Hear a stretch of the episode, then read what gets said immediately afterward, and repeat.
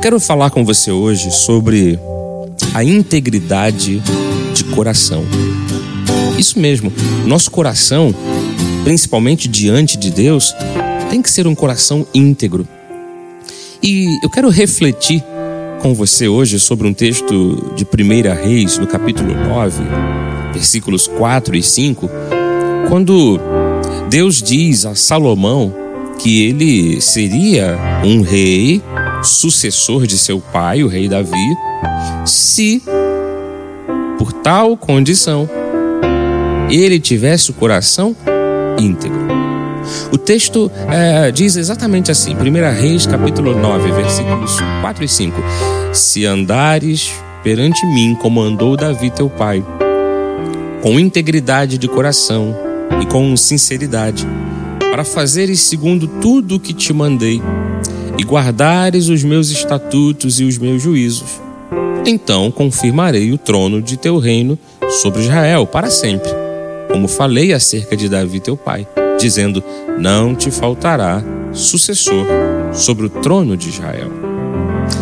Olha que coisa interessante. Deus prometeu a Davi que a sua descendência herdaria o trono real.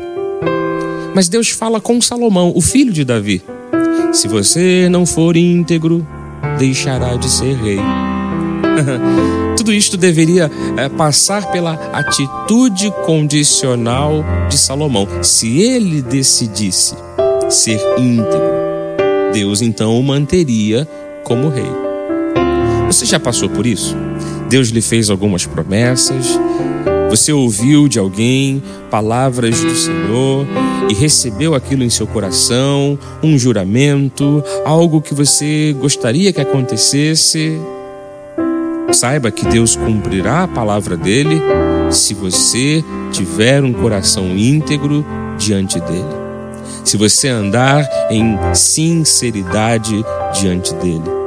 Deus cumprirá qualquer promessa que fez a você se você fizer tudo segundo o que ele te manda.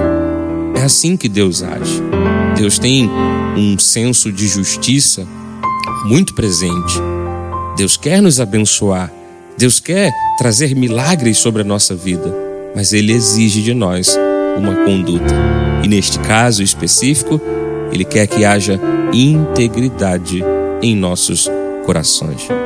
Que assim seja o teu coração diante de Deus e dos homens, verdadeiro, íntegro, reto e temente ao Senhor.